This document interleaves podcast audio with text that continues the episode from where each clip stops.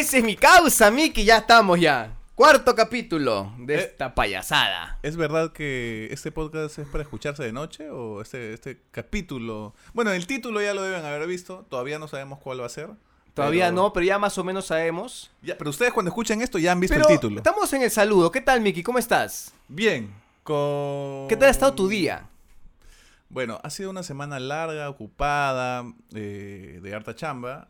Hoy he estado un poco más tranquilo, pero aún así, pues no, ya uno va llegando al fin de semana, se va acercando y termina más cansado cada vez. Estamos viernes chico. Viernes chico, sí. Ah, yo también, hoy día me he visto con unos patas, le he pasado súper bien, he tragado, brother, he tragado, tragado, he tragado un buffet, he comido pequeños, causa papa rellena, arroz con pollo, ceviche, carapulcra, ají de gallina, y, y aparte de los mil pósters que me tiraba, Piña, naranja, limón y piña, fresa. sandía, melón, Menta, uva, manzana, todo. Pera, frambuesa. Pero feliz, hermanos. Qué bueno que estés bien, qué bueno que esté... ¿Y la que barriga bien. dónde está? ¿Ah? ¿Lo que has comido dónde está? dónde Se está? te va a ti. Se me va a mí, ¿no? Por o sea, supuesto. Tú comes y yo engordo. Exacto. No, no, sí tengo acá a mí, mira, mira, mira. mira. Mira, yo te digo, ¿no? Este. Mira, no, pero no vas a comparar. Pues, aparte es un tema de la edad. Yo era un palito, era un flaquito, así. Era el tísico, ¿no?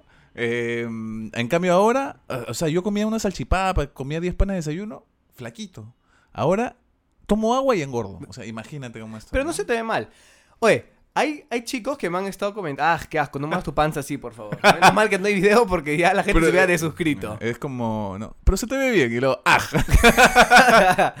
Oye, un- ¿qué, te, Dime. qué te parecen los títulos de los podcasts? Están graciosos. Me- me- el, que, el que más gracioso me ha parecido Es el tercero. es el tercero y la gente ha, ha reclamado. Ha reclamado. Y ha a- funcionado, porque lo han, lo han escuchado, ¿no? Lo han escuchado por el título. La gente se ha quejado. Dice, oye, pero yo quería que todo el día hablen del. Todo el podcast hablen de los, de los otakus que no se bañan. ¿Y quién dijo eso? Ningún momento nadie- yo he dicho. Lo dijo tres. alguien que quiere que yo mencio- que lo mencione. Ya, dilo, dilo, dilo. quién Se es. llama Yuval Benamú, Ah, con apellido, todavía con lo quemas. apellido, ¿no? Que, Porque eh, eres un otaku de closet. Él es un otaku de closet, digamos que es este como un drag queen de- del- del otaquismo, ¿no? O sea, lo ves así normal, pero en la noche saca la peluca, el maquillaje. Ah, la Dice Sachet Away. Es un RuPaul del, del, del otaquismo, ¿no? Ok, bueno, un saludo grande para Yuval. Que Yo sé que tú ves, es- tú ves RuPaul, ¿no? ¿Verdad? En tus noches aburridas, ¿no? Sé que es RuPaul. Sé quién es RuPaul. Sé que es, no sea malo. pues. Sé quién es Ah, RuPaul. ya, ok. Sí, sí, sí. Es un drag. Es- Es un tengo drag. tres canciones de él en mi Spotify. Ah, sí, te Por gusta supuesto. su Sissy música. the, Sissy the Walk. Eh, Yaja es, Champion. Yaja- Champion. Yaja es muy fan de, de Sí, es RuPaul. que es súper chévere. Ahí me vacila la, Es la onda. me vacila la onda, este. Drag, me vacila, es alucinante. Es muy loco. Es sí. muy Yo loco. por Yaja he tenido que ver Te has disfrazado de. No, no, no. me- Oye, luego, ¿por qué me quejo? Luego, ¿por qué me quejo de que YouTube me baja los videos? Pero Oye, ¿verdad? cabro chico, cabro chico, como Chile, para que Cabro crean chico. que, Claro, para que estamos hablando Claro, de... po. No, Ya. este, perdón, perdón, de- pa- pa- pausa, pausa. He tenido que ver, no, no he tenido obligado porque al final me he enganchado, ¿no? Porque dices, oye, este, ¿quién puede ganar? Y he estado ahí con Yaja pegado, bien, hemos visto ya, estamos al día, ¿no? Digamos que estamos esperando la nueva temporada. Muy bien. Yo también quiero verlo porque no sé, es, como, es Race. locazo. Yo te lo juro que me llevaría muy bien. más bien. Es lo- es- son locazas. Pero, pa- pausa. Eh, mis alumnos, ahora que están escuchando esto, borren de sus memorias lo que acaban de escuchar, ¿sí? Este, su profesor no ve RuPaul, nunca ha visto, no sabe. Por qué es. supuesto, no. El Mickey de acá de Mira quién habla es otro Mickey distinto al de las aulas. Exacto. Igual que yo. Bueno, yo no tanto. Este, entonces, eh, ¿en qué estábamos? Puta, más más es- Ah, ya, oye, no hay que hablar mucha lisura, Mickey. YouTube ya está muy espeso ya. Ya, ok, vamos Hay a... que autocens- au- ya hay que autocensurarnos. Ok, no he cronometrado, pero mira aquí ya el... Ya, para no pasarnos la hora. Muy bien. 7 y 3. El capítulo del día de hoy es un capítulo que recomendablemente, por favor, escúchenlo de noche Y... y a solas Y con poca luz. y con poca luz. Con ¿ya? luz bajita. sí, con luz bajita, tenue, si puedes, adentro de tus sábanas, ¿ya? Porque vamos a tocar un tema que va más allá.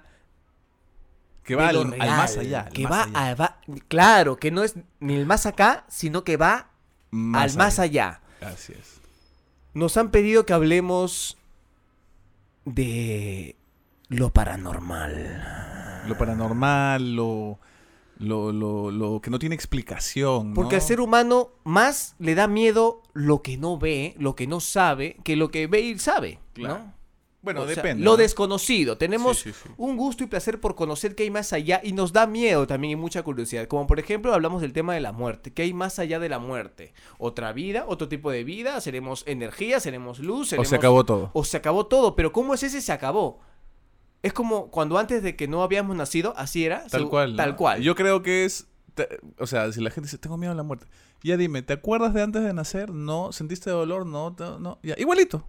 Eso es. Pero qué cólera es ya estar vivo, ¿no? Haber disfrutado, saber que hay una vida bacán que construir y luego ya no. Pero bueno, ese es otro tema un poco más profundo. Miki, al tú, a tú, ¿tú alguna vez has, has sido, no sé, pues testigo?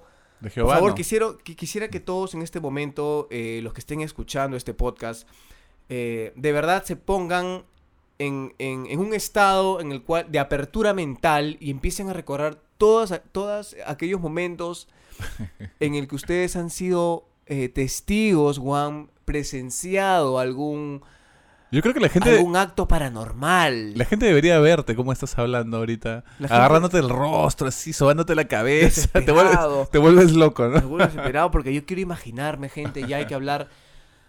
Ya estamos, ya hay que entrar en trance. Entramos en trance, ¿no? Ya. Este, Miki, ¿tú alguna vez has sido testigo de algo que tú digas, "Mm, no lo sé, pero yo creo que esto sí ha sido fantasmagórico o lo que sea? Mira, eh, yo siempre he querido ver fantasmas, ¿no? O sea, o sea que ver realmente así, hola, soy el fantasma, ¿no? Eh, no me ha pasado realmente, pero de niño sí me ha asustado por muchas cosas, ¿no? Que pueden ser bien cosas paranormales o pueden ser la imaginación de un niño. Ajá. Pero lo más cercano que he sentido yo de una presencia extraña fue cuando vivía en Jesús María, mi barrio de la infancia, adolescencia y casi juventud, en una casa que era un poco antigua, digamos, ¿no? Y era un poco tétrica. Había una energía en esa casa que cuando yo estaba solo me daba un poco de miedo estar ahí solo, ¿no? A pesar de ¿Sentías ser- que te observaban, que te veían? ¿O qué sentías? No sé, creo que aparte, bueno, puede ser que cuando uno es niño le da más miedo todo, ¿no? Todo. Exacto. eh, en general, ¿no? Estar solo, la oscuridad, etcétera. Pero me acuerdo que había un pasadizo largo en el, en el, en mi casa que iba de la puerta hacia la sala. Era un pasadizo estrecho y largo, ¿no? Que unía la sala con el con la sala, con la con la calle, ¿no? Y yo estaba adentro, me acuerdo, solo una tarde como de invierno o de otoño puede ser, cuando yo son como las seis y media, así como que no es ni de día ni de noche, ¿no? Ese, ese cielo que es como como como gris, pero ya se está apagando, ¿no? Un poquito menos que ahorita, que ya son las. 7, ¿no? Ok, sí. Entonces está así ese ambiente, entonces yo sentía que afuera había... La, la puerta de la calle estaba abierta porque creo que mi papá estaba afuera, conversando con un vecino. Te estoy hablando de cuando era niño, ¿no? Y de pronto yo estaba en, en el cuarto de mis papás, creo, viendo televisión, no sé qué, y yo estaba solo, ¿no? Pero había alguien afuera, no recuerdo quién exactamente, si mi papá o mi mamá. Y de pronto siento como un miedo, ¿no? Así repentino y como algo me dio miedo, ¿no? Al- algo en el ambiente, algo, ¿no? Y digo, y sentí, ¿no? Qué miedo. Entonces me paro para salir, ¿no? Porque cuando uno es niño y tiene miedo, busca a algún adulto, ¿no? Entonces salí y siento en el cuarto, no había nadie, un ruido, ¿no? Como de qué se mueve, no sé, este, alguna, en la cómoda de mi mamá, no sé, había espejos, cositas y como que algo se mueve así, ah, ¿no? se movió a lo lejos, ok. O sea, algo sonó, ¿no? Ujú. Y me asusté, se me aceleró el corazón. Dije, no, no, no. ¿Qué edad tenías? Tendría pues yo unos ocho años, nueve años. Ok. Y tú estás muy seguro que lo escuchaste. Escuché ese ruido, pero eso no es todo. Eso no es todo. Entonces, ay, me asusté, ¿no? Este, voy a salir, voy a salir. Pero salgo del cuarto y veo, había una ventana, no sé si puedo, se puede describir esto, pero salías del cuarto y había una ventana que, que podías ver el cuarto, ¿no? ¿Ya? Y en ese cuarto había apoyado, estaba apoyado un espejo. Así como medio recostadito. Claro, así recostado, pero en una ventana, ¿no? Un espejo cuadrado. Ok, ok. En una ventana un poco altita, ¿no? Lo que pasa es que aquí tengo un espejo también recostado, pero en mi pared. En tu pared. Imagínate que en tu ventana, ¿sí? Tienes Ok. recostado un espejo. ¿no? Ok, ok, Pero sí. es más alto, el, el, digamos, la- el murito, ¿no? Ajá. O yo era más chiquito también. Parezco Anthony Choi este, entrevistándose. Viaje a No, tú, otro- va- tú vas a contar tu Ok, experiencia. ok. bro. No, está bien, está bien. Este. Eso es lo que más miedo me ha dado hasta ahora que me acuerdo. Y entonces me quedo afuera del cuarto y digo, pero ¿habrá sido un fantasma? Porque yo siempre he sido muy lógico, ¿no? Muy. Pues. So Bane. Sí, ah, un ruido, ¿no? Pucha, ya, no, ya. Y entonces estoy parado y ese espejo se da un volantín, digamos, o sea, se cae al piso. De la nada nadie lo tocó. no aguanta, había- no había aguanta. Ya, escúchame. Una cosa, a ver.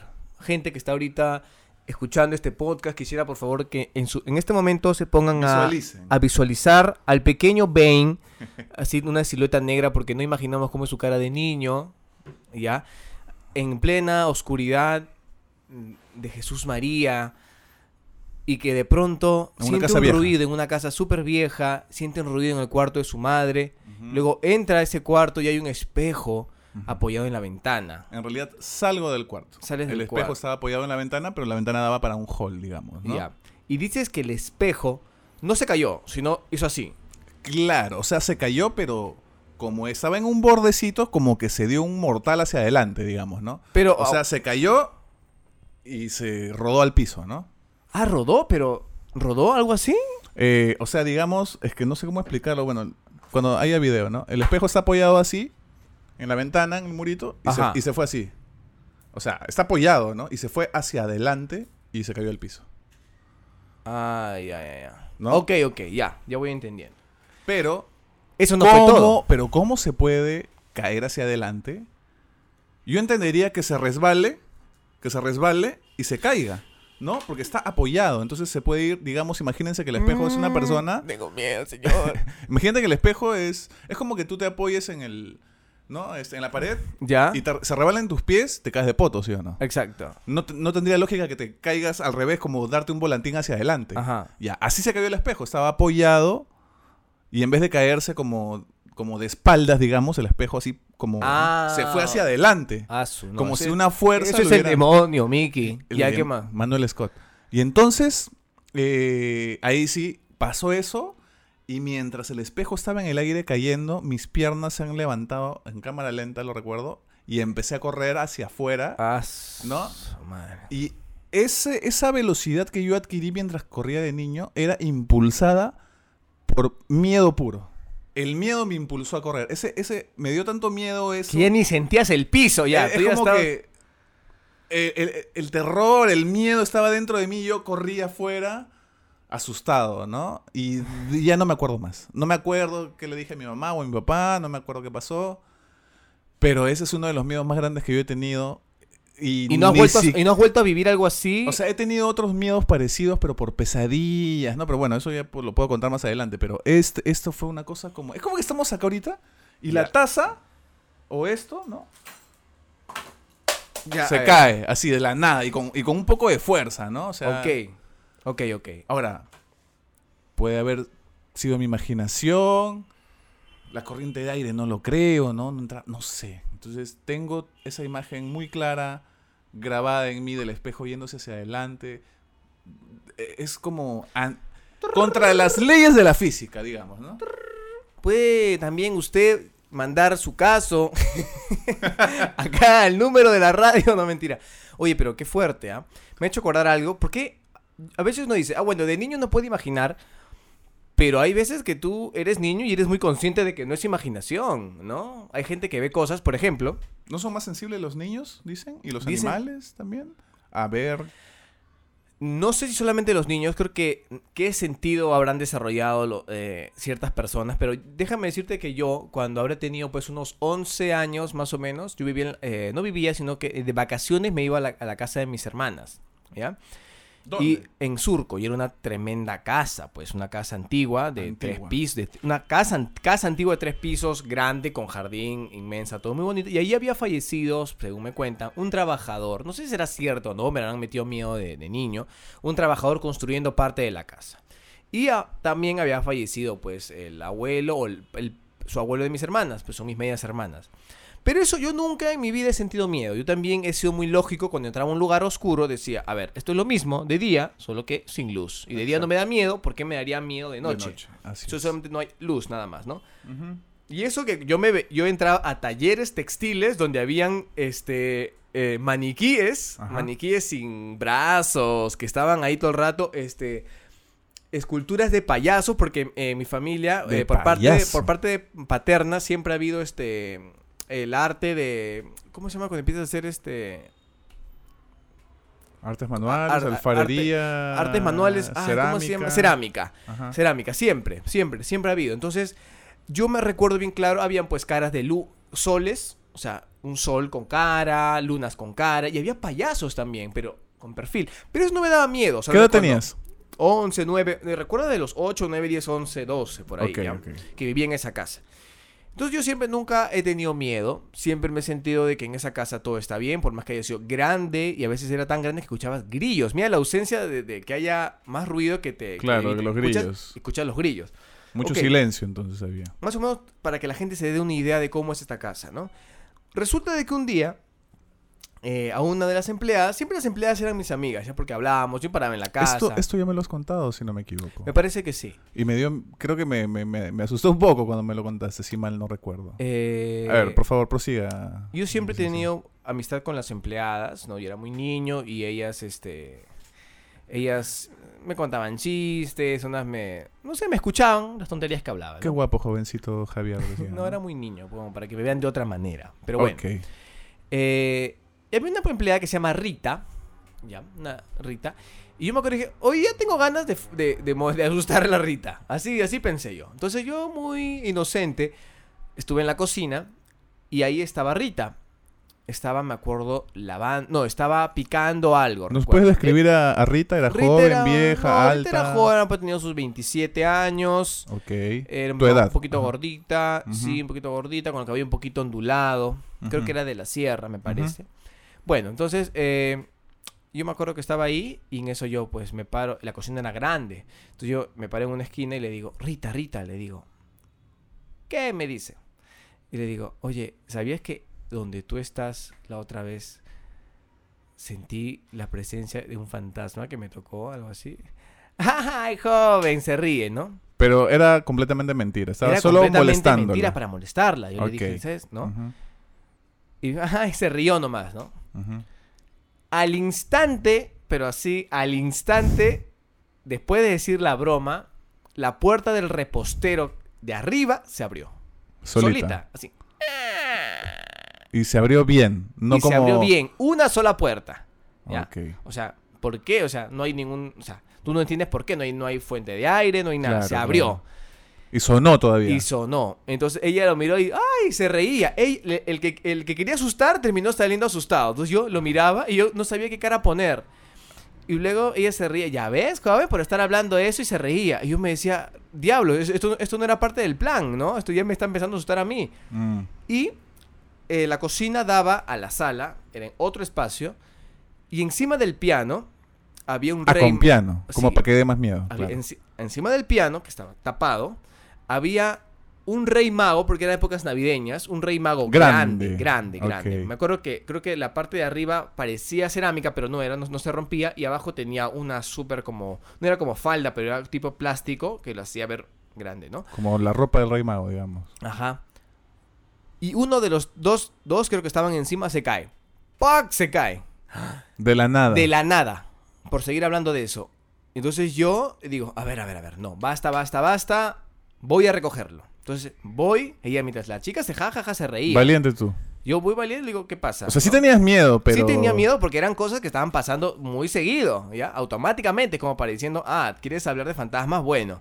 Entonces voy, cojo el, el- el rey mago, lo pongo encima del piano y luego regreso. Y hay, en, hay, la cocina tenía tres puertas. Había una puerta que daba a, a la bienvenida de la casa, al hall, otra puerta daba a la sala y otra puerta daba a Un un, tipo patio. garage, un patio. Ah, ¿ya? ok. Esa puerta, por lo general, siempre estaba abierta, siempre. Y estaba, la puerta estaba tan pegada al piso. Hay puertas que tienes que hacer fuerte porque no sé si la Tan- tierra o las como descuadradas un poco también, ¿no? Durísimo para cerrar. Entonces Claro. paraba abierta. Ya paraba abierta. Miki, no te miento. Yo termino de cruzar la sala, paso y automáticamente a mi derecha se cierra la puerta con toda la fuerza del mundo. ¡Pah! Se cerró. No te creo. Brother, En ese momento ya se acabó todo tipo de broma, así como tú sentí un impulso divino que me dijo, lárgate de aquí. Y en dos patadas subí al segundo piso y fui corriendo y me aventé a, los, a, las, a las piernas de mi tía, la mamá de mis, eh, así le digo yo de cariño, a la mamá de mis medias hermanas. Y le agarro y le digo, tía Hila, no sabe lo que ha pasado. ¿Qué pasa, hijito? Me dice, lo que pasa es que yo estaba contándole cosas de terror a la empleada y de la nada. Le empecé a contar y dijo, ya no cuentes así, me estás riendo, ya, ya no estés contando eso, porque Porque bueno, pues son cosas que, Pero que no a veces sabes- atraen. ¿No sabes si Rita cerró la puerta por molestarte o algo? No, es que esa puerta no se cierra. Ella está, seguía en el, en el mismo lugar, en la cocina, cocinando. O sea, a ver, ¿qué habría, ¿por qué se habría abierto el, el- repostero? ¿Por qué se cayó el rey mago? Corriente de aire, quién sabe. Pero esa, con esa fuerza, con por más corriente que haya, que haya, perdón, esa, esa puerta no se, no se cierra así de fácil. O sea, nunca se ha cerrado así de fácil. Y justo cuando yo pasé, casi en mi cara se cerró la puerta. Entonces tú dices, asu.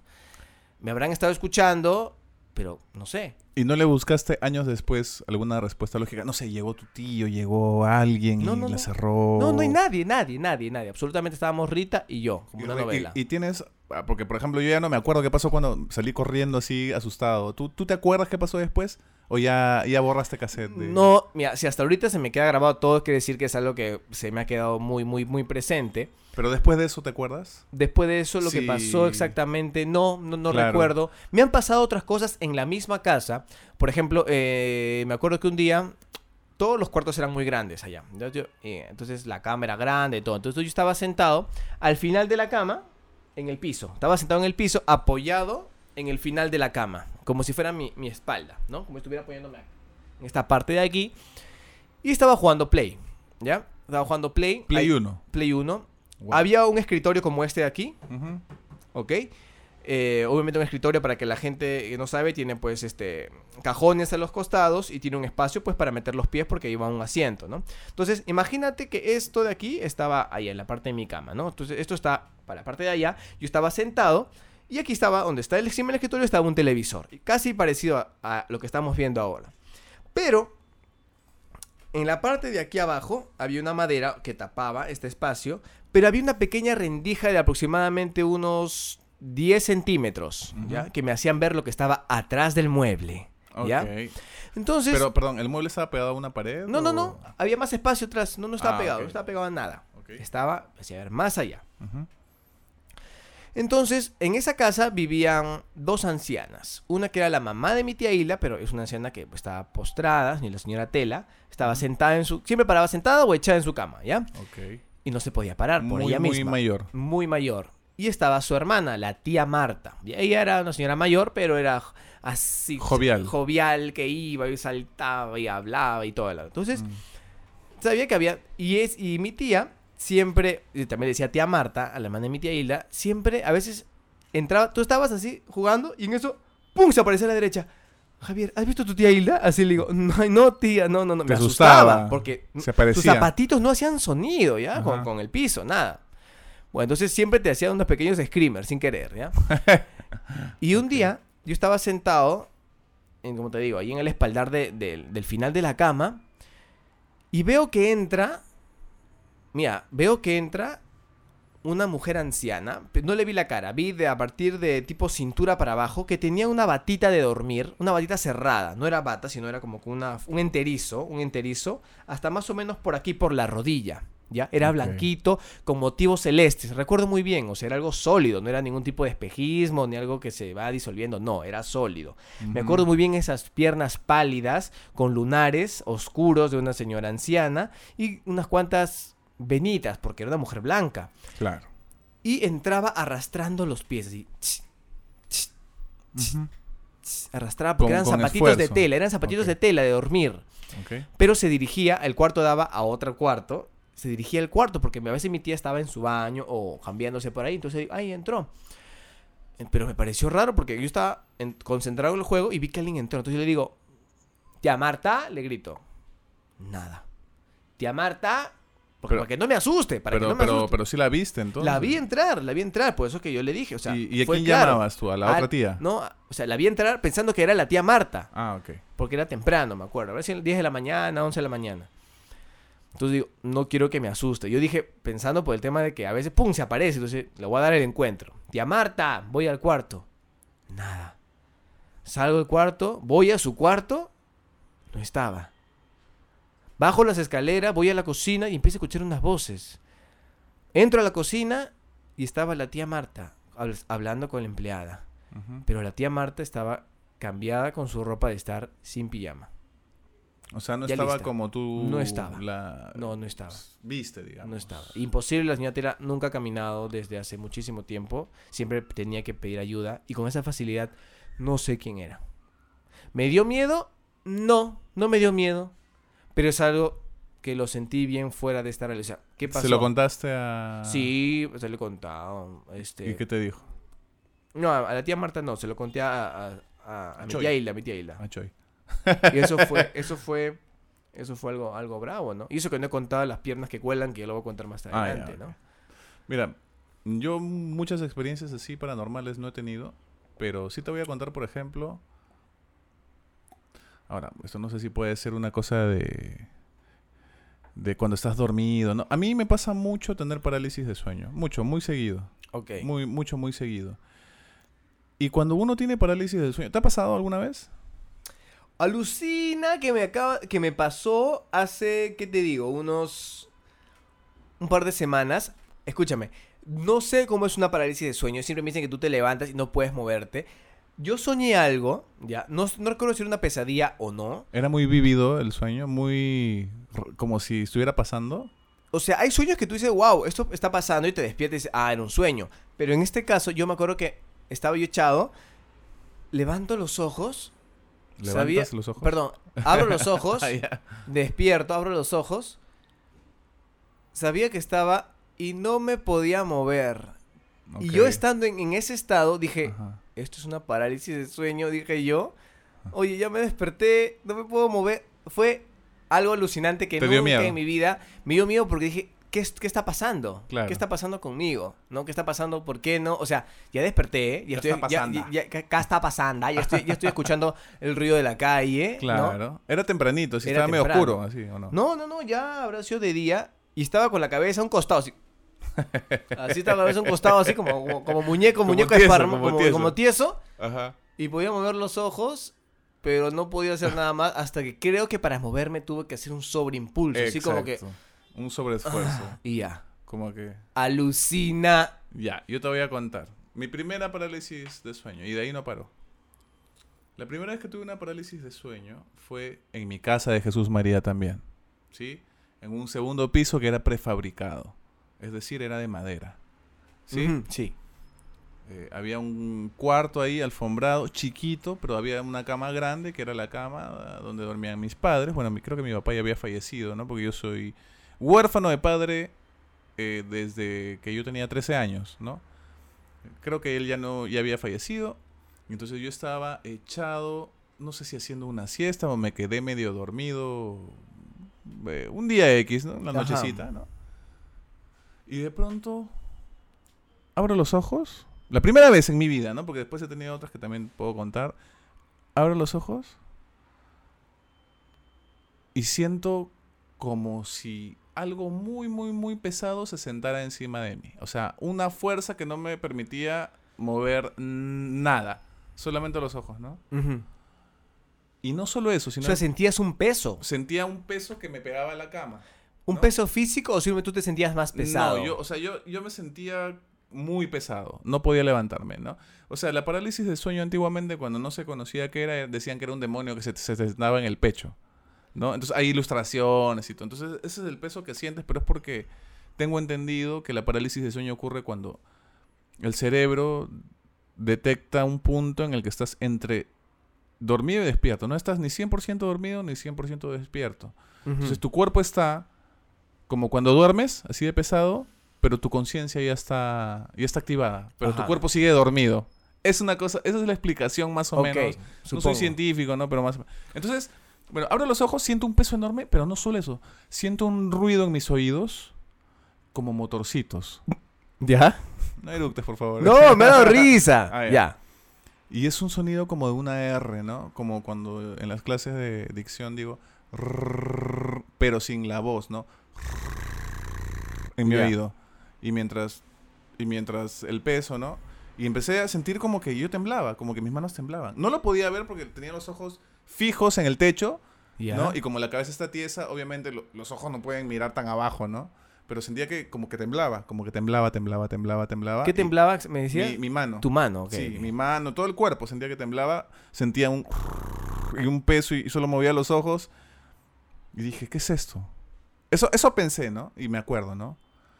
Escuché la voz de mi hermana decirme, "Miki", y mi hermana no estaba. Eso lo supe después, ¿no? Dios. Entonces, Miki, como diciendo, Miki, ¿estás bien? Y no sé si fue una alucinación, porque cuando te da parálisis de sueño, alucinas, tienes alucinaciones. Por eso mucha gente tiene miedo, cree que es una cosa diabólica, ¿no? Pero es una cosa del cerebro, que está medio dormido. Es como que sueñas consciente. Exacto. Entonces, yo pensé, ¿no? ¿Qué es esto? ¿Me estaré muriendo? Eso pensé. Ya tenía, no sé, 12, 13, 14 años. Pensé, ¿esto, esto será morir? Esto, ¿Me estaré yendo de este mundo? Pensé, estoy, estoy muriendo, estaré enfermo, algo y... Y, me- y así es morir. Pensabas es- que es- esto ya era tu último. Pensé que era mi, mi fin, que pensé que estaba muriendo, que me estaba yendo de este mundo, de este plano, porque sentí, sentía como, como ese vértigo que sientes en la montaña rusa cuando bajas, sin poder moverme con el peso. Una cosa Ajá. muy rara, muy, Ya. muy rara, ¿no? Ok. Y luego escuché la voz de mi hermana, Miki, y cuando escuché esa voz, ¡raj! salí del, como de ese trance, ¿no? Mm. O sea... Tu hermana como- te salvó de morir. digamos que su voz fue como, Un ángel. como Miki, y yo ¡praj! salí del trance, ¿no? Oye, y si. y si- qué locazo. O sea, no tú- sé si y- mi hermana estaba en otro plano también, perdón por el gallo, en otro plano, y voy a despertar a este Miki que se está yendo a otro plano, no sé. No tengo idea. Sé que mi hermana no estaba en ese momento en la casa, eh, que había salido con mi Qué mamá, creo que alucinante, ¿no? Qué alucinante es, es conocer que hay más allá de esta dimensión, ¿no? El cerebro nos juega cosas, nos juega malas pasadas, ¿no? ¿Cómo será vivir la cuarta dimensión, no, Miki? Es que yo no sé si existirá la cuarta dimensión. De repente todo está en nuestro cerebro. Dice que es un bucle eterno, que todo ya está, que todo ya existió y que ahorita estamos viviendo lo que conocemos como tiempo, en realidad no existe, solamente estamos girando en un solo sentido y que en otro lado existe el Mickey naciendo otra vez, el Mickey dándose el primer beso. Como en realidades paralelas, dice. Claro, y en otro lado hay un Mickey muriendo. Pero de la misma manera o diferente. Tal cual fue. O, o ese Mickey o ese Javier que están en otros planos que- tienen libre albedrío o van eso- siguiendo ya un camino trazado. Mm, yo creo O sea, el Javier jugó de otro plano, de repente es profesor de química en Harvard. O sea, otra cosa muy diferente. Tal O- vez. ¿Cómo saber eso? ¿Cómo saber? Es que no se puede. Te mato. me- me Te mato para ver y me, me cuentas. No, y, te, y te este- resucito y me cuentas. Algo te iba- justamente te iba a decir, o sea, ¿cómo, cómo saber? Por eso dicen que existen los déjà vus, por eso. Porque sientes que tú ya has vivido eso. Y dices, Es Oye, una, pero Una falla en la Matrix, ¿no? no falla en la mata, o sea, aguanta, ¿no? Como el como la serie Westworld, ¿no? No sé si la has llegado a ver la serie No. Westworld donde... Solo sé que sale Anthony Hopkins joven. Sí, ¿no? donde, o sea, para en resumidas cuentas, eh, los robots empiezan a y que siempre viven una vida rutinaria porque viven para entretener a los seres humanos en el futuro, se dan cuenta de que toda esa falsa historia de que son seres humanos y que viven en tal lugar, empieza a decir, oye, pero esto ya, lo- esto ya ha pasado, aguanta, ¿no? Y ¡pum! Es como que comienza algo nuevo, oye, estamos viviendo algo que no es así, ¿no? y Entonces, se revelan. así es. Como The Truman Show. ¿no? Ajá. ¿Has visto Truman Show? Sí, Buena, ¿no? bueno. Bueno, Eh, te quería contar algo. sí, sí. que voy a contar una, una anécdota, tal vez la más fuerte y registrada audiovisualmente, que lástima que no la, no la pueden ver acá.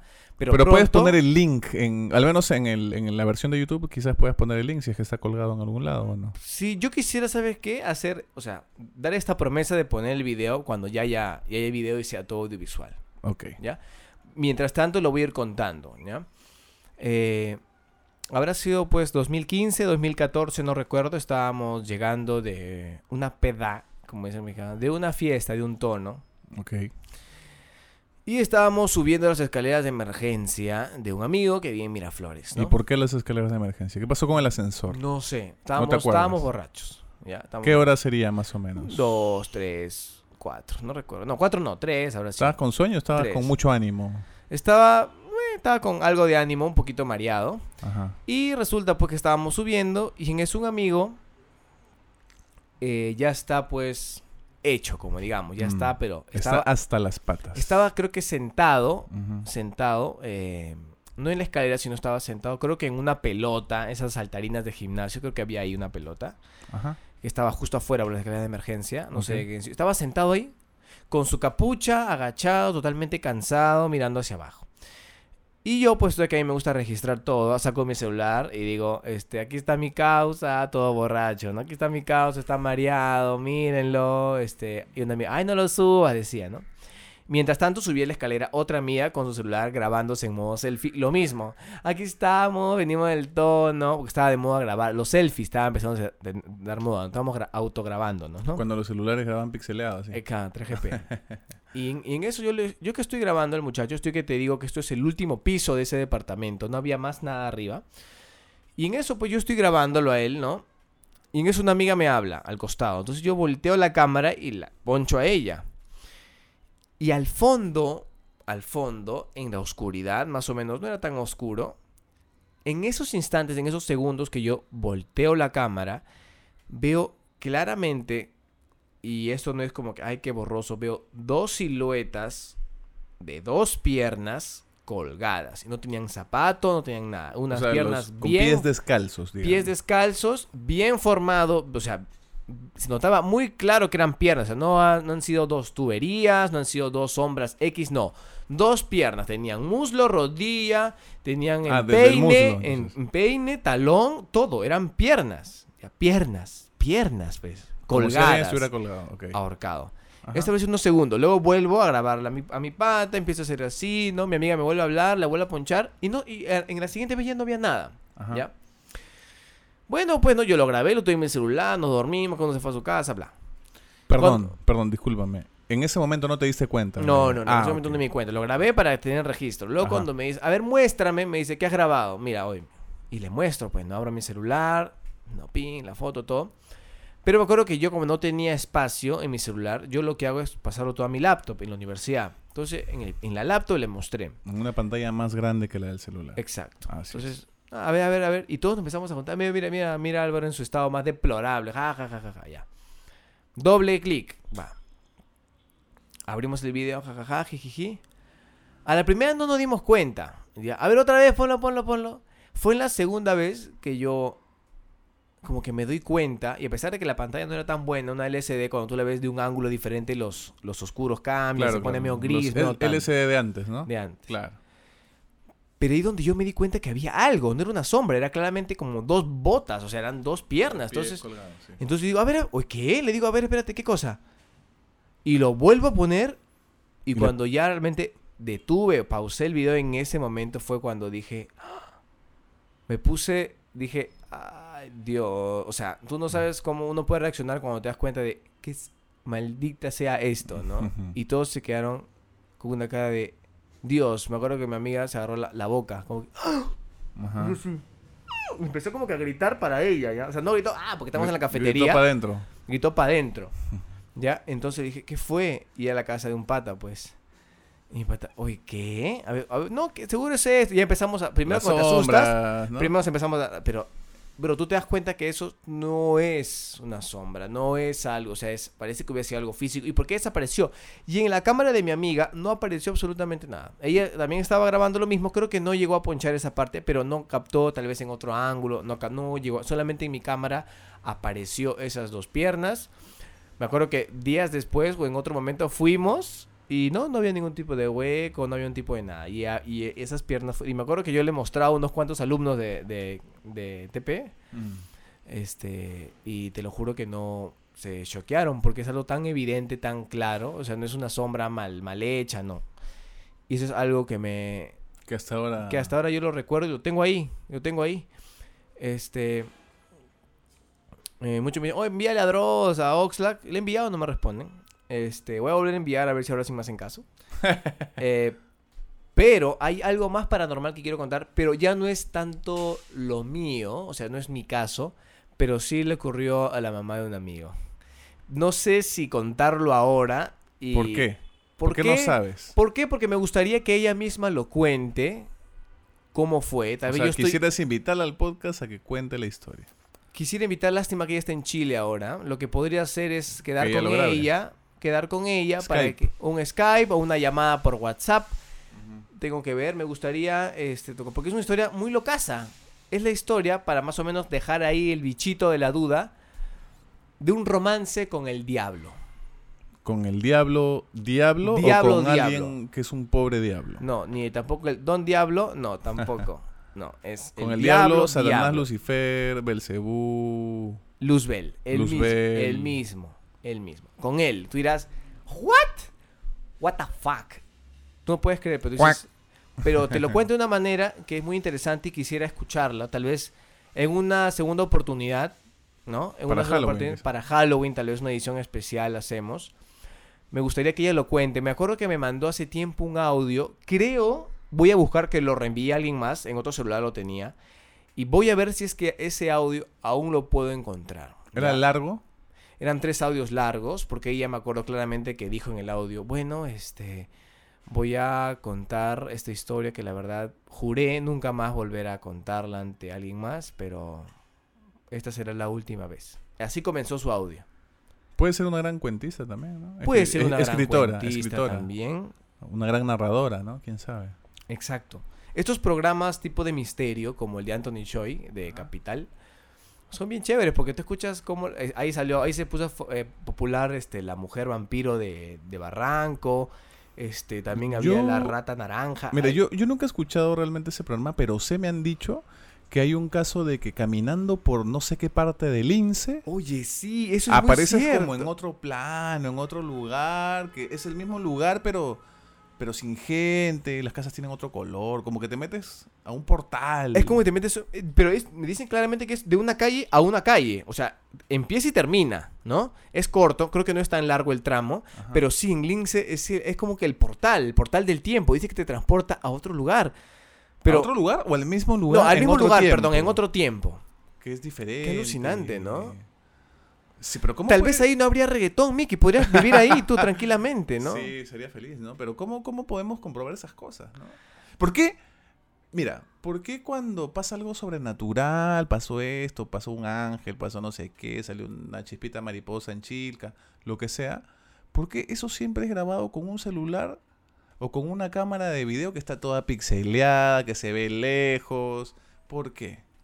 Porque lo paranormal, eso no cuenta como paranormal, pero hay mucha gente a la que le da miedo el tema de los extraterrestres, ¿no? Sí. Hay, hay mucha gente que, que para ellos un extraterrestre es como ver un fantasma. Tienen mucho miedo realmente que en la noche pues los abduzcan, encontrarse en una sala de operaciones y ver extraterrestres que te están operando. Sí.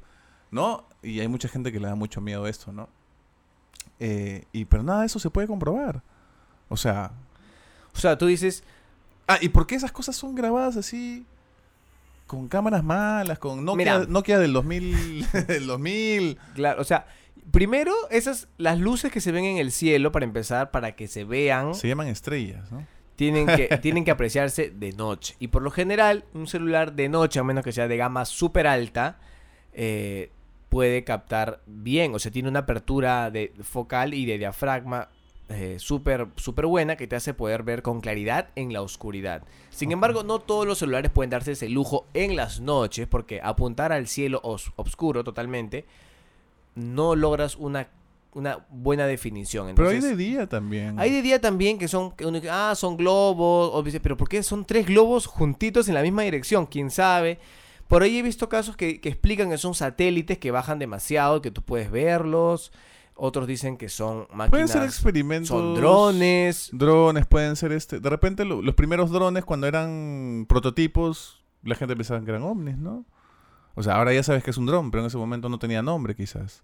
O de repente una- un avión experimental con otra forma y no Claro. lo reconoces, ¿no? O sea, o sea, yo siempre, como te digo, le busco la lógica a las cosas, ¿no? Yo, por ejemplo, me acuerdo que hace, cambiando de tema rápidamente, recuerdo que cuando estaba yo, bueno, no de tema, en realidad, eh, quiero contarlo antes que se me olvide. No sé si la sugestión del ser humano puede hacerte percibir Ver cosas. mm, y ver cosas y escuchar cosas y sentir cosas. Como por ejemplo, me acuerdo que en el 2006 estaba de moda un reggaetón de Don. Omar, porque Don. Omar se le acusó de ser un sacerdote, eh, pero del, del demonio, una cosa así, no sé por qué.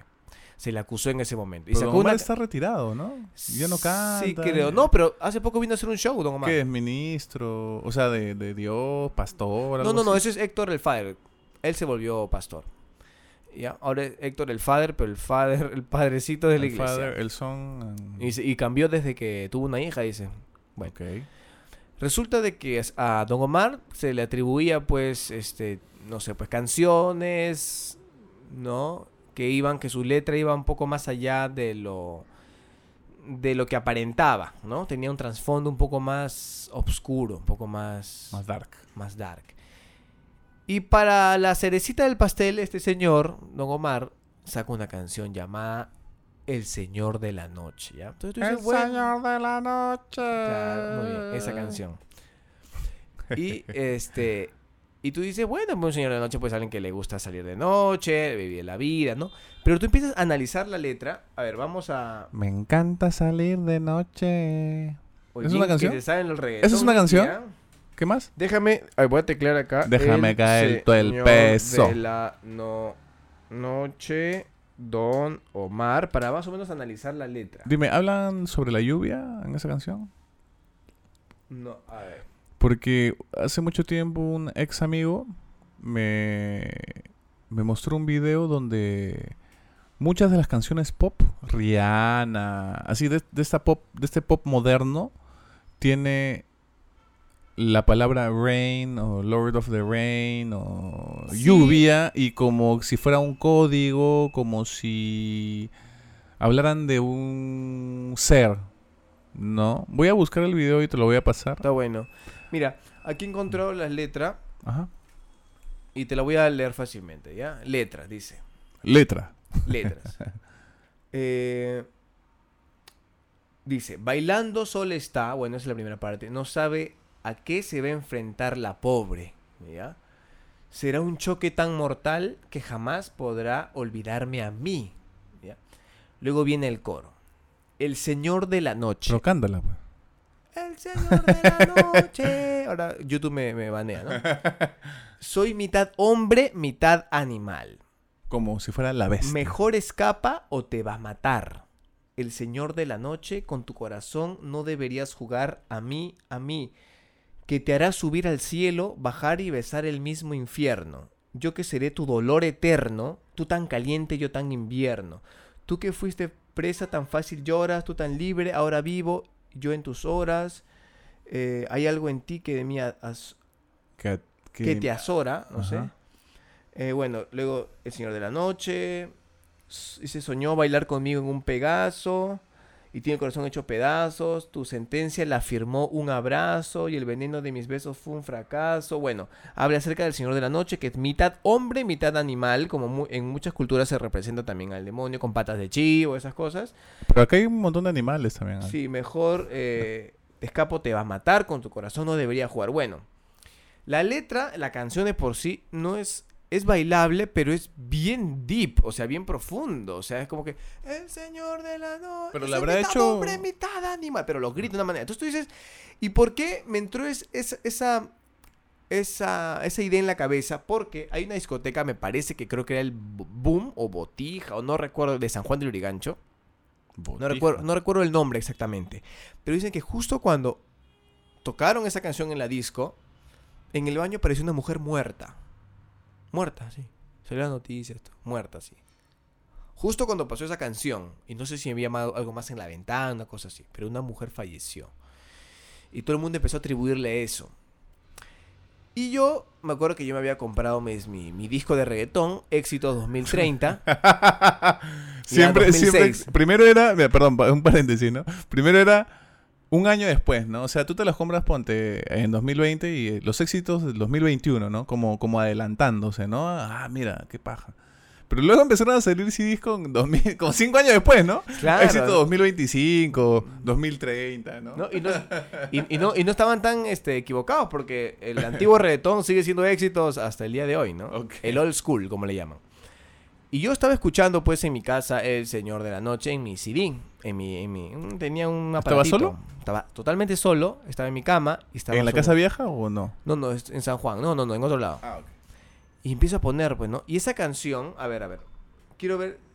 Mira, escu- escuchemos, ojalá que YouTube no me no encuentre eh, ningún tipo de... Hasta 5 segundos creo que puedes. No, pero de lejitos voy a poner la canción, pero también si reprodujera. A ver, déjame ponerlo aquí. Hipo. Para que más o menos escuchen ustedes si es que no recuerdan. Escuchen. Ya, comienza...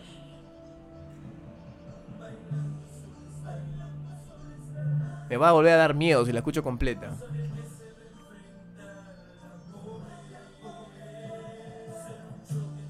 Voy a bajar el volumen para que no me... Ahí Oye, viene el coro, ahí viene el coro. Pero en esa foto está flaco, don Omar. ¿ah?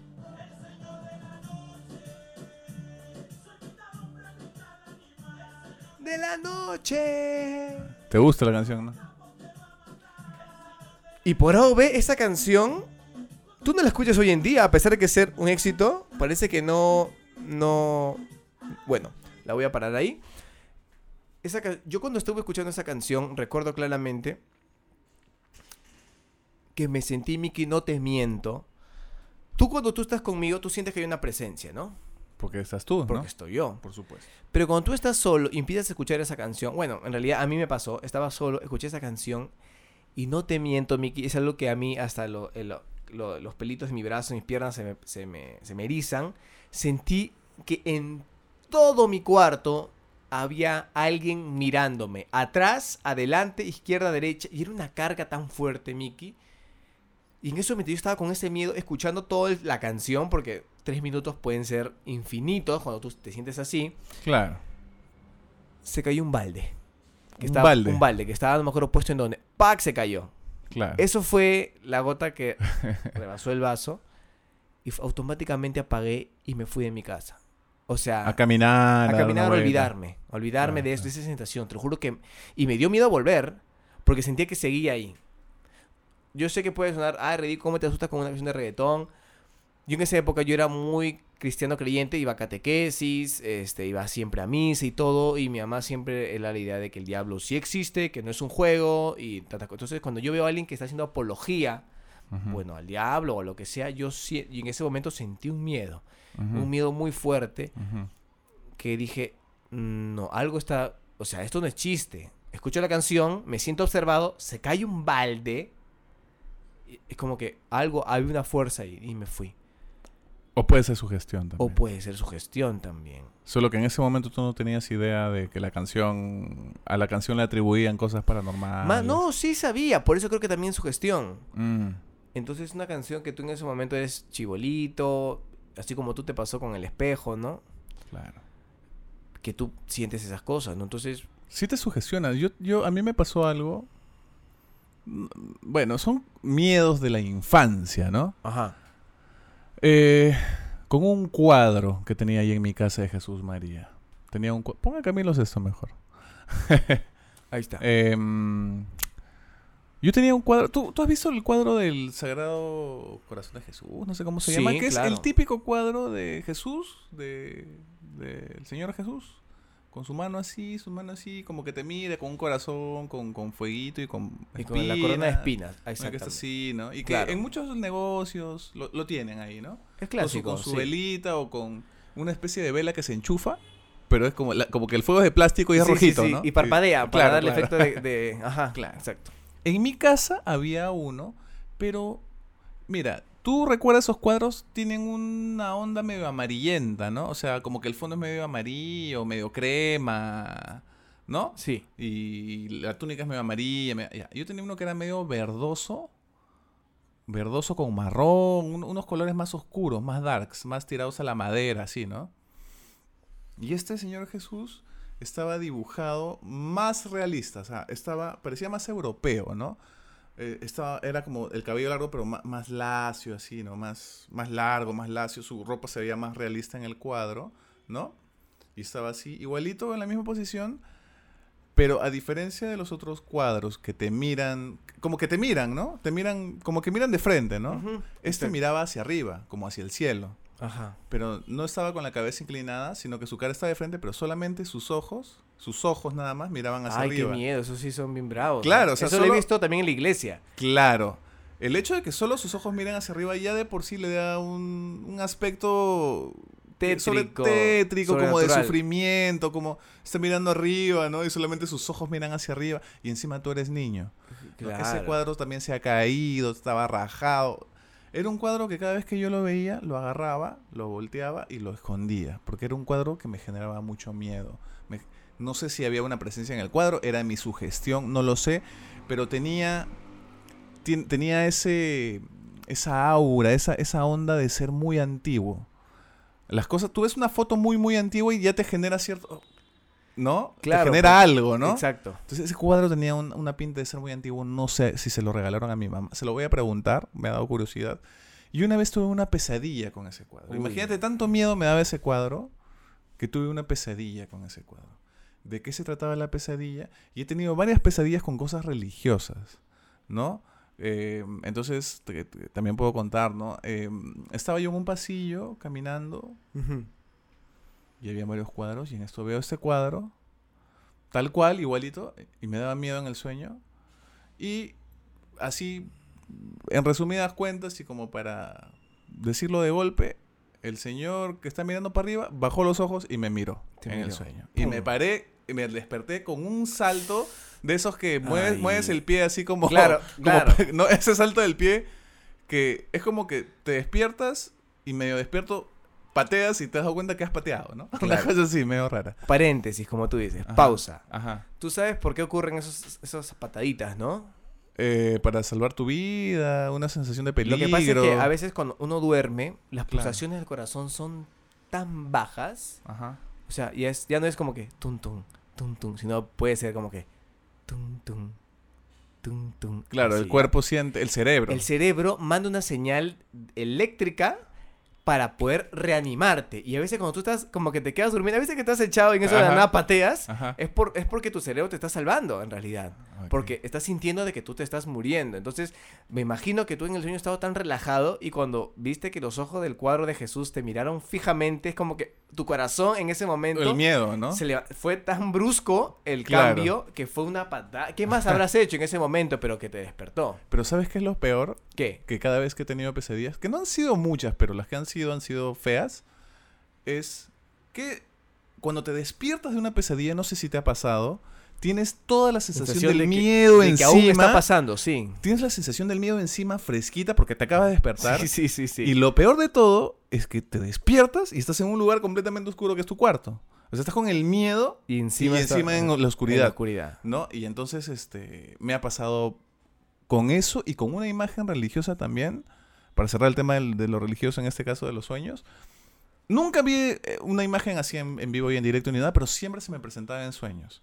Ya que estaba como en un lugar negro, tipo videoclip ochentero, que usan fondo negro, tipo arena hash, ¿no? ¿Ya? eh, que es un estudio, supongo, pero yo en mi sueño estaba en un lugar que era todo negro, pero donde habían varios pedestales iluminados desde abajo con una luz blanca, ¿no? Y como que había vapor o neblina, neblina blanca, ¿no? Y en el sueño yo siempre tenía muchísimo frío cuando estaba ahí, muchísimo frío. Y siempre, y siempre, cuando llegaba, o sea, muchos pedestales vacíos y había uno con una imagen religiosa, que era un San Martincito de Porres. Tal cual, ¿no? De- así, con su ropa negra con crema, ¿no? Y cada vez que lo veía, le veía, le veía la cara, me daba miedo. No recuerdo exactamente por qué me daba ¿No miedo. sido el videoclip de Madonna el que te daba... eh, no, no, no. Porque es medio parecido, ¿ah? Lo vi después, lo vi después. ¿Ya? Ese videoclip. Este... ¿No te dio miedo cuando lo viste? No, ¿O, no, no. te acordaste de tu sueño en ese videoclip o no? No, no, no. Bueno, sí, quizás, ¿no? Pero me daba mucho miedo. ¿Y por qué te da miedo la San imagen? Martincito? Es que creo que era la atmósfera, la imagen religiosa, la luz como le alumbraba la cara, algo, algo ahí me daba miedo. Hay, ¿no? ciertos, hay ciertas iglesias que tienen pues tétricas, figuras muy de mucho sufridas. sufrimiento. Hay, hay un, no sé si hay una virgen, ya me acordé qué virgen, creo que es de, de las siete, eh, siete dolores, de la Virgen de los Dolores, creo.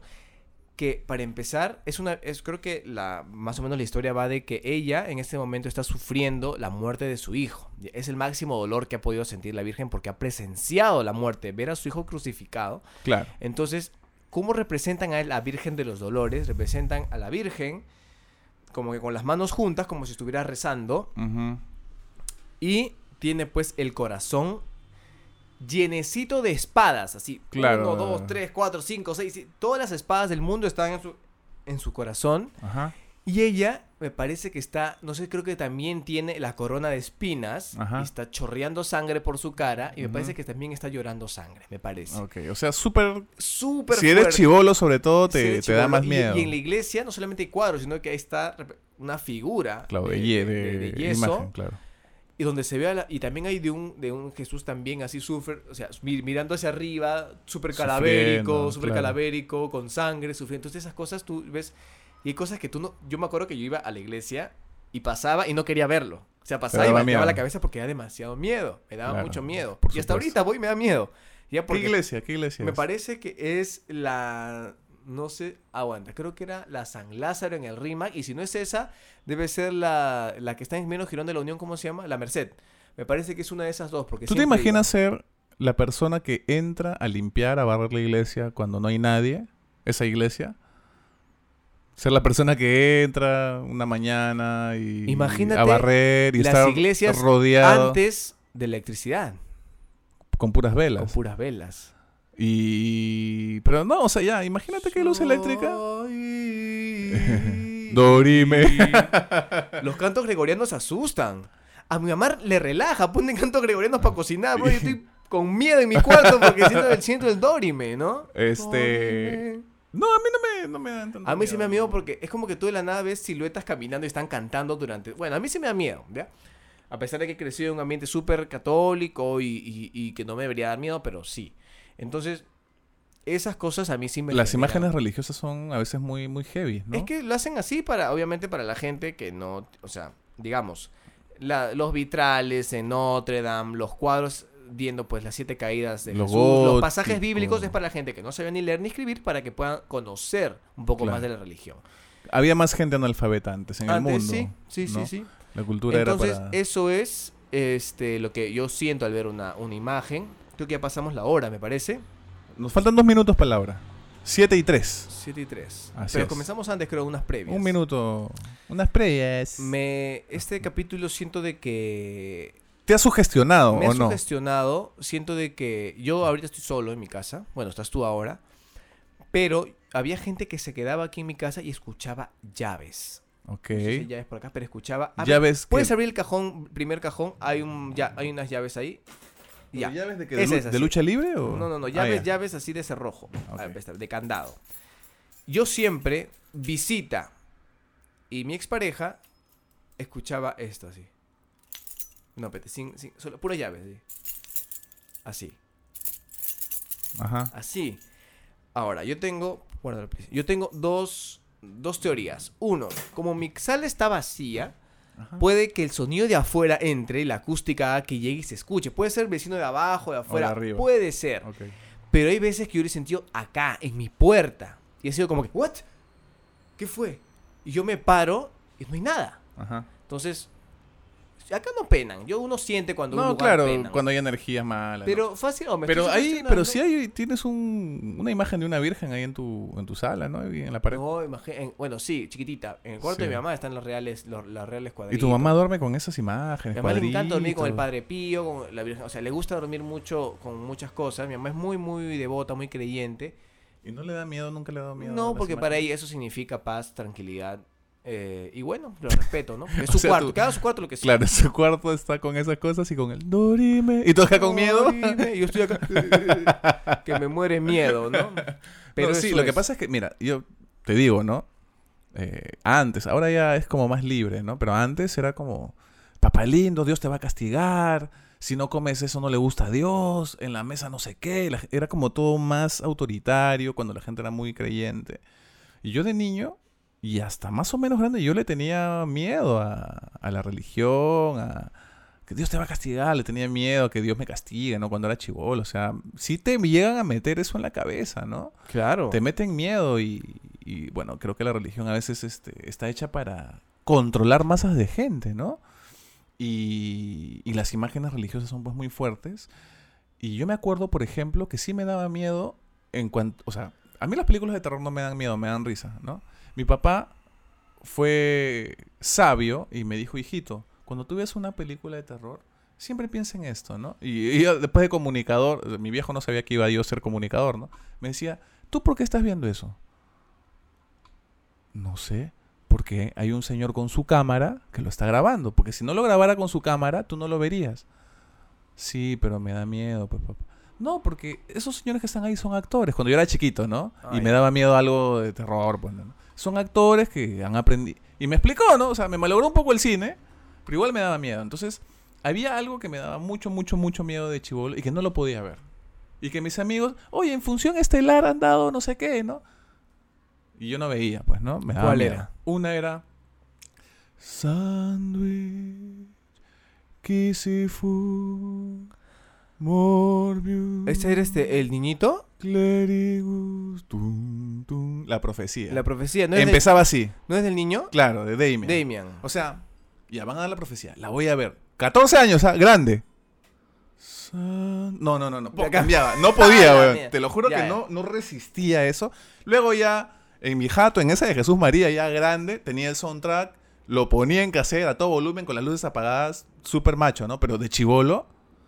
So- No, no podía. Eso era ¿Qué uno. otra película? Y lo otro era. No El Exorcista 1, porque no la llegué a ver y ya no la daban tanto en la tele. Pero me acuerdo que una amiga de mi mamá llevó en VHS, todavía se alquilaban las películas. Acá está El Exorcista 3, El Exorcista 2, no me acuerdo. ¿Ya? Bueno, nadie las recuerda porque parece que no fueron tan exitosas, ¿no? ¿Y sabes cómo empezaba la película? ¿Cómo? Se veía una iglesia así, europea, así, de noche con el viento y los truenos y todo. Y dices, bueno, ya, pues es una película de terror, Ajá. una iglesia, ¿no? Y luego se ve por dentro de la iglesia, que era una catedral súper antigua, así. Ves imágenes este, religiosas así en primer plano, ¿no? Así, ¿no? Y de pronto se ve eh, una imagen de Cristo crucificado así, que era toda como blanca, de, ¿no? Bien, o sea, no era blanca de yeso, pero media blancuzca, así, ¿no? Media pálida, ¿no? Entonces así, se ve así atrás el ventanal con truenos, todo. Eso es lo que yo recuerdo, ¿no? Ahora de repente la veo y no me da miedo, pero en ese momento. Entonces, luego se ve un primer plano de, de la cara de ese Jesús, así, de la imagen, de la imagen, pues, ¿no? Que abre los ojos, ¡pum! y empieza a llorar sangre. Entonces, Y dije, no, no, yo no voy a ver esa película. Dije, me dio miedo. Porque las imágenes religiosas a mí me daban mucho. Ahora ya no, pero, pero de niño, como tienes, que Dios te va a castigar. Sí, todo lo que es se jugaba con el diablo, con el anticristo, todo eso me daba miedo a mí de claro. niño, ¿no? Y Ahora, no, creo que seas sí. la única persona que tenga miedo de eso, ¿ah? Yo creo que hasta ahora debe haber gente que le da miedo a eso, sí, ¿no? por supuesto. Si hay gente que le da miedo que se casen los homosexuales, imagínate, ¿no? Le da miedo del diablo, Imagínate. Dios, Entonces, sí, no, sí, es un, es un tema serio, es un tema que, que sería bacán no solamente contar nosotros, sino invitar a personas Y que cuenten sus y que miedos. cuenten sus miedos, ¿no? Uno de tus miedos rápidamente, ¿cuáles son? Miedo a La muerte. la muerte, o sea, Pero eres es- eso es fobia. Soy tanatofóbico, tengo fobia tanto que me da ataques de, me ha dado ataques de pánico. ¿A morir? O sea, ¿al, al acto No, o al saber? al acto de no existir, a desaparecer. Yo Ah. me he despertado en la madrugada así, asustado, como de un salto, diciendo, no me quiero morir, no me quiero morir, no me quiero morir. Te lo juro, ¿ah? Te lo juro. Porque sé en mi mente, en ese momento es como que llega a mí la revelación, Miki, en un momento de tu vida te vas a morir, vas no a vas a existir. Y cada vez falta menos para eso. Y yo, no, no me quiero morir. Y te lo juro que me pongo, me he puesto hasta a correr, de más chivolo, ¿no? A correr, dando vueltas en el cuarto. No me quiero morir, así, horrible. Sí. Esa es una sensación horrible, ese es mi, mi- mi mayor pánico, mi mayor miedo. Morir, morirme, dejar de existir. Eso, es Yo horrible. siento lo mismo, Para mí. pero por, por el hecho de que, ¿qué habrá después? Creo que como lo tuyo, ¿no? O sea, no quiero llegar a ese momento. O sea, ya viví, ya estoy aquí, ¿y por qué me tendría que ir? O sea, todo lo que he construido en vida, que, o sea, ¿Para ¿para qué? qué? ¿No? O sea, al final, ¿cuál, cuál es el...? O sea, la muerte también es algo que a mí Somos me- la única especie que se pregunta para qué está acá, ¿no? ¿Para qué está acá? Claro, los demás no, viven, mueren y ya Viven, está, se ¿no? reproducen, mueren, o los matan, y ya pues, ¿no? Miedo, ¿qué, qué miedo también es, por ejemplo, no sé, pues, ¿qué otra cosa te da miedo? Tengo miedo al dolor físico. Lo que pasa es que como yo soy una persona, no sé si mucha gente lo sabe, tiene el- tengo la piel un poco delicada, o sea, yo un- con un golpe fuerte, pues, en vez de hacerme un chichón como tú o un rasponcito, me hago pues un tajo, ¿no? Ah. Entonces, eh, tengo miedo pues a, tener un accidente muy fuerte y, y, y tener pues no sé, este, mi brazo por allá, ¿no? La- las vísceras expuestas, esas cosas así. Y a pesar de que yo he querido ser médico, eso no lo he contado a mucha gente, a mí no me dan tanto nervios la sangre, esas cosas, Ajá. pero la mía sí, porque asocio todo el dolor que se podría sentir pues en un accidente de tránsito, ¿no? Es- Eso me, me- a mí Yo- también me da tengo- mucho miedo, ¿no? Yo tengo miedo a morir atropellado o comido por un animal. O sea, yo he visto, Vivo. yo he visto, claro, yo he visto gente en videos que está alimentando un león y de punto, ah, se lo chapan dos y, y- y esas cosas. Cada vez que yo veo la jaula de un león, intento estar suficientemente a salvo. Porque no siento con qué momento se puede escapar y, y te lo juro que estoy traumado con eso. Pero no tanto como morir, ¿no? Lo me, que- me imagínate da los miedo, me daría ¿no? miedo también, no sé, pues jugar Janken Po con el reflejo y que me gane, ¿no? Ahí también me daría miedo, ¿no? O, o bajar de la. O sea, estar escuchando música en el carro, bajar del carro y ya no escuchar música, ¿no? Porque me la han choreado el celular. me da miedo Ah, también. pensé que porque te atropellaba un carro. No, o sea, es- este, en fin, ¿no? Entonces, eh, damos por, por terminado este capítulo que me ha gustado, me ha gustado. y te Quisiera, ha sugestionado un poco. me ha sugestionado un poco. Pero una vez que termine vamos a... Hablar de otra cosa. Sí, De cositas para... bonitas para que se nos pase. Sí, porque en realidad estamos en un cuarto pues oscuro, Oscuro. ¿no? con la luz apagada. Entonces, Pero ya somos más viejos, ya no estamos tan chivolos, entonces el miedo es como más fácilmente superable, ¿no? claro, ahora tenemos Sí. miedo a las deudas, ¿no? Claro, la de, adulting, adulting. A la sunata, esas cosas, ¿no? Este, pero bueno, a que no le venga tu flaca, esas cosas Sí, le da que miedo. no, sí, sí, pues no, que no te saquen la vuelta. Bueno, en fin. La ¿no? cosa de los adultos, ¿no? Espero gente que le haya gustado, este, que les haya gustado mucho este capítulo. La próxima, la segunda parte va a ser mucho más, mucho más especial, ya con testimonios de terceros. Vamos a hacer que así Y sea. de cuartos también, de quintos, ¿no? Y de quintos también, ¿no? Así claro. que, gente, aprovecho para, para decir que este podcast, Llega Los- gracias a... a los que están escuchando en YouTube, lo pueden escuchar. Si no quieren gastar sus megas o estar escuchando otra, o ha- haciendo otras cosas, pueden escucharlo a través de Spotify, y Apple Podcast y Anchor, ¿ya? Son Mm. plataformas Y en Radio Cora también. y en Radio Cora. no y los que están en Spotify, pronto, pronto, porque en YouTube también lo pasamos, habrá video donde nos verán pues nuestras bellas caras, ya nuestro lindo físico, ¿ya? Espero que no se suscriban en ese momento. este, nada, eso fue todo por mi parte. Yo soy Javier Jugo, para la gente que no sabe quién soy. Y yo soy Mickey Bain. Así es, entonces damos por terminado, nos despedimos, muy gustosos, gente, ya saben, ¿ah? Sugieran temas en la caja de comentarios. Sugieran temas, por favor. Yo sé que les gusta mucho, sugieran temas. Ahí por ahí vi un chico que dijo que siempre escucho antes de dormir el podcast. Me da mucha Antes de alegría. dormir. sí. Piensa en ti, ¿no? Piensa en mí, no se toca pensando en mí. Y en ti. Claro, porque dijo Javier, no dijo Mickey. O sea, yo que me, que me, que me, No, bien que claro me está, que me- Javier y Miki. que me chupa el perro, ¿no? Que Que me me, que me el bese perro. el, que me bese el diablo, no sé cómo se dice. No, yo sé que la gente también poco a poco, pues que es un canal que era mío, poco a poco ya la gente va a empezar a conocerte. Es normal, es parte del proceso. Javier, dime, ¿esto va a estar en Facebook también eventualmente? Sí, yo sé que tú vas a manejar la página de Facebook y tú vas a estar, porque tú eres un chico más de redes que yo. No. No, realmente. No, sí, porque a ti te gusta publicar muchas cosas, Sí, pero tengo cuatro likes. pero yo, ah, yo, no, yo no podría ser community manager, por ejemplo. Pero bueno. Nada, gente, no queremos extender más esto. Gracias por escucharnos. Hoy Pronto se- video. Hoy se estrena una película con doblaje peruano llamada Volando Juntos. Véanla. Hoy estamos jueves, no sé cuándo salga esto, pero igual va a estar por lo menos una semana en cartelera. Ya saben, donde participa Mickey Bain y otros talentos de Torrea Doblaje. Perú.